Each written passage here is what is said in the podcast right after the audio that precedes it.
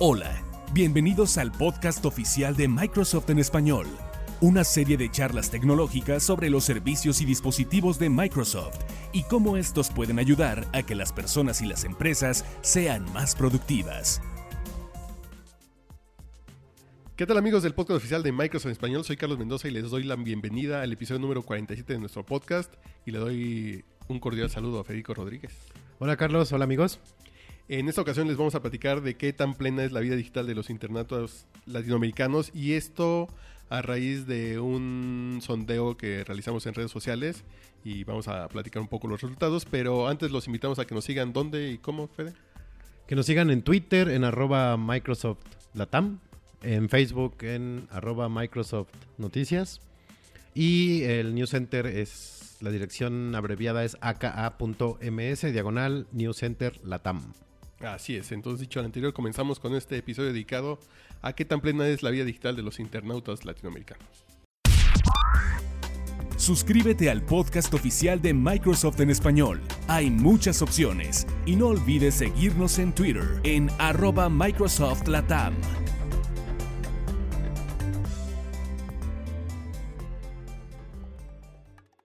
En el mes de febrero liberamos una encuesta en redes sociales para conocer cómo eran sus hábitos digitales y eso con razón de que también liberamos unos puntos sobre cómo debe ser una vida digital plena y los puntos que consideramos es proteger la privacidad, asegurar la información, abrir sus posibilidades y mover su experiencia. Y alrededor de este tema hicimos algunas preguntas y estos fueron los, los resultados más, más interesantes que se nos cruzaron en el camino. Empezamos, ¿te parece, por los temas de privacidad y seguridad? Va. Las personas que nos respondieron la, la encuesta, eh, del 29% solo admite personas que conoce en sus Sí, redes. Que, que no es una práctica común. Eso significa que 3 de cada 10 personas son las únicas que tienen esta costumbre saludable de no aceptar desconocidos en redes sociales. Que es lo mismo como andar platicando por el mundo con gente que no conoces y dándole información. Solamente 3 de cada 10 aceptan en redes sociales solamente personas conocidas. La siguiente, el 61% aceptan los términos y condiciones sin leerlos. Yo confieso que a veces hago yo soy eso. de esos, yo nunca los leo, porque de todos modos, como que en ese sentido las empresas te tienen muy, muy dominado, porque si quieres utilizar su servicio, ni modo que digas, bueno, tal red social me dice que mis fotos van a pasar a ser de su propiedad. Exacto. Pero yo quiero tener cuenta ahí, ¿no? Pues ya, sí, Todos esos- mis amigos están ahí, Sí. yo por qué no. Ay, porque yo cuido mi seguridad, bueno. Son esas cosas que sí, la recomendación es, leanlo de menos para saber a, eh, a qué se están comprometiendo y qué están aceptando. La siguiente, casi el 50% de los encuestados eh, posponen las actualizaciones de software para una mejor ocasión. Es que estás muy ocupado y dices, no, mejor lo actualizo después y ya se te olvidó. Y luego, por ejemplo, a mí con las actualizaciones de Flash me pasa eso que dices, Ay, me va a tardar, mejor ahí luego. Y ahí tienes, si hay un parche que generó una compañía, significa que es porque hay alguna vulnerabilidad que ya detectó o un error. Lo ideal es en el momento que aparece darle a actualizar o programalas para que sean automáticas, para que en el momento que lleguen se actualice y siempre esté tu sistema eh, al día y a la vanguardia. Sí, así se evitan que algún software malicioso los pueda atacar, ¿no? La siguiente es para los niños, para todos aquellos que tengan niños en, en casa o que sean niños. El 17% de los niños navegan sin supervisión de un adulto. Que es mucho, ¿no? Por ejemplo, Sí. también en esta pregunta eh, nos decían que 25% de las, de las personas ya les dan a los niños eh, dispositivos que están diseñados para ellos, ¿no? Que están con candados, por ejemplo, en Windows Phone que está el Kids Corner, que Ajá. es un lugar muy seguro para que ahí estén los niños jugando. Eh, pero hay gentes que están así, la misma computadora que usa uno se la da al niño y ahí lo deja para que no esté dando lata y le pone la computadora. Y 17% los niños navegan sin supervisión. Y ahorita sabemos que cualquier niño sabe que para entrar a un sitio de adultos tiene que decir, sí tengo 18 años, aunque tenga 10, ¿no? 10, sí. Eh, es- este me llamó mucho la atención porque también es un número bastante alto, que casi el 50% de los que respondieron la encuesta no, no, no tienen claro qué puede pasar si su software antivirus no está actualizado. Sí que no lo tienen claro porque de pronto dice, bueno, se pueden, eh, se puede infectar mi computadora, ¿no? Eh, pero hay gente que dijo, se le puede descomponer el monitor, que son cosas que pueden pasar todas esas cosas, pero no las tienen muy claras. No Sí. sabes que te pueden robar la identidad, Se pueden hacer mal uso de tus datos, te pueden eh, robar información, datos de tu empresa te- se los pueden llevar otras personas. para- Incluso monitorearte eh, prendiendo tu, tu webcam. Sí, sí, a la distancia puede estar tu webcam prendida y tú ni te das cuenta, ¿no? Sí. La siguiente, 58% de las personas conocen la importancia de revisar que se trate de un sitio seguro al comprar en línea. Eso es bien sencillo, con que vean que es la dirección es HTTPS. Ese, la, la S después Ajá. significa que es un servidor que ya está registrado, es seguro y, por ejemplo, no es un sitio patito, porque sí tuvieron que hacer muchos procesos de registro y saber quién es la persona detrás de ese servidor, que si en caso que pasara un fraude o algún problema con su dinero, van a saber a quién reclamarle de uno u otro modo. Sí. El siguiente, creo que todos hemos caído alguna vez en darle clic a una liga que no conocemos, pero si tienes un software antivirus actualizado, no te le va a pasar nada a tu equipo si le das clic. De entrada no le den clic a ligas que no conozcan, ¿no? Pero, Así, por ejemplo, fue muy famoso el... Mira la foto de la captura de Saddam Hussein, ¿no? ah, sí, Y la gente le da clic y era un malware. era malware. Y la gente, como es la noticia del día, la gente la quiere ver y le da clic. Entonces llegan a una liga que no saben a dónde los va a llevar, qué les va a instalar. Y lo que pasa, que lo mejor que puede hacer, por- porque hay veces que si no nos damos cuenta le das clic a una liga de un amigo, tal vez.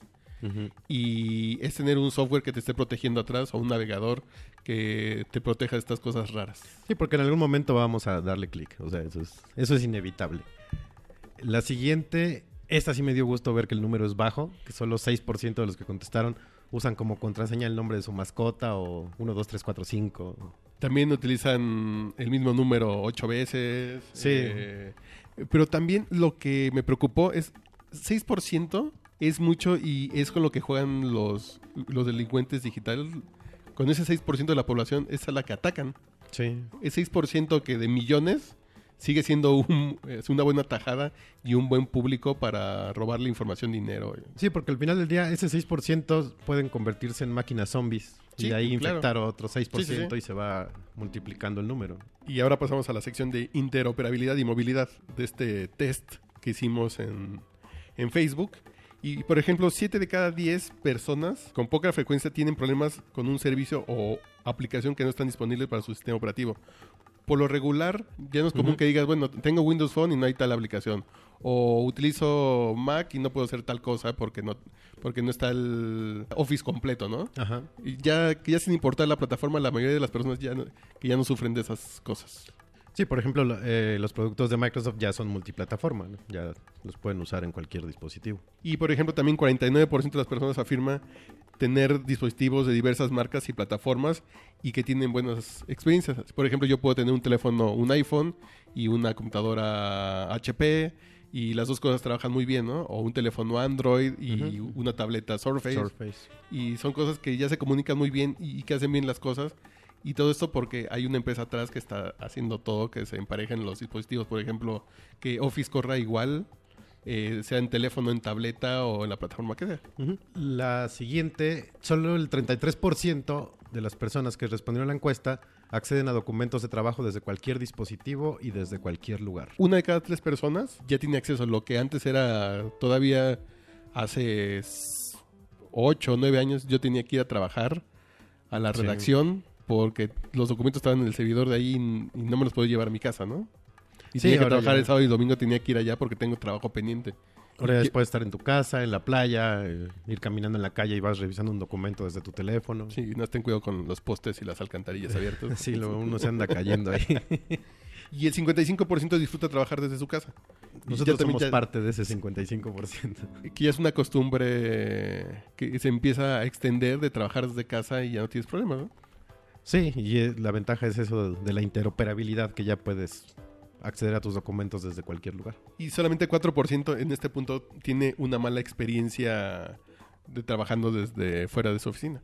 Y por ejemplo, 68% tienen una computadora y un teléfono y ambos los utilizan tanto para cosas personales como trabajo. Y ya son seguros para ambas cosas. Por ejemplo, ya no es peligroso que tengas información sensible en tu teléfono, ¿no? Ajá. Porque, por ejemplo, ya tienes ciertos niveles de seguridad que si le pasa algo a tu teléfono, pase lo que pase, no van a ver esa información, por ejemplo. Sí, puedes hacer un barrido de información de manera remota, eh, el mismo contenido está cifrado, entonces ya es muy seguro trabajar con tu teléfono, una tableta o, o lo que quieran. Y hoy ya solo 22% de las personas trabaja exclusivamente desde su oficina. Sí, Que ya trabajan desde varios lugares. Ya somos más móviles cada vez. Ya la cafetería ya es como una segunda oficina para muchos. ¿no? Sí, yo de hecho el otro día dije, bueno, me voy a trabajar a un café o a un parque. Sí, sí, donde haya... ah, si- Por ejemplo, aquí en la zona en la que estamos en la Ciudad de México, hay un servicio de una eh, empresa de televisión por cable, que si tienes servicio con ellos, ahí toda la zona está con Wi-Fi. Puedes trabajar desde una banquita en un parque. Tienes una banquita en un parque, ya estás conectado a Wi-Fi, ya ni siquiera necesitas conectividad eh, móvil de 3G, por ejemplo, de celular. ¿no? Ajá. Pues este fue un pequeño recorrido, que esta información la tenemos en el News Center de Microsoft Latinoamérica. El texto se llama ¿Qué tan plena es la vida digital de los internautas latinoamericanos? Y ahí hay un poco más de información y ahí están las viñetitas animadas. Y también en facebook.com diagonal Microsoft Noticias y ahí va- vamos a estar subiendo estos resultados durante la semana próxima también. Igual en Twitter también en arroba Microsoft Latam, ahí están los GIFs animados y la liga al texto directo. Más episodios del podcast los puedes encontrar en el News Center de Microsoft Latinoamérica en microsoft.com, diagonal news, diagonal ES-XL.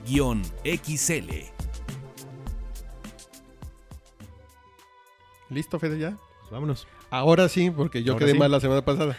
yo, yo pensé que esta semana no ibas a grabar, pero es la próxima. Exactamente. Hoy salimos a cubrir el, el Educators Exchange en Budapest y la próxima semana va a estar dedicado a profesores que hacen cosas innovadoras y que transforman los salones de clase para dar mejores clases y hacer que el aprendizaje sea más atractivo, útil y divertido. Entonces estén pendientes ahí del contenido que va a estar subiendo Carlos desde Budapest. Y también pueden entrar al evento en vivo. Pusimos la liga para la invitación del streaming. el miércoles el, el miércoles en la mañana muy muy temprano va a estar va a estar el streaming de, del keynote del E2 que no es el E3 el E3 es el de los videojuegos el E2 Sí.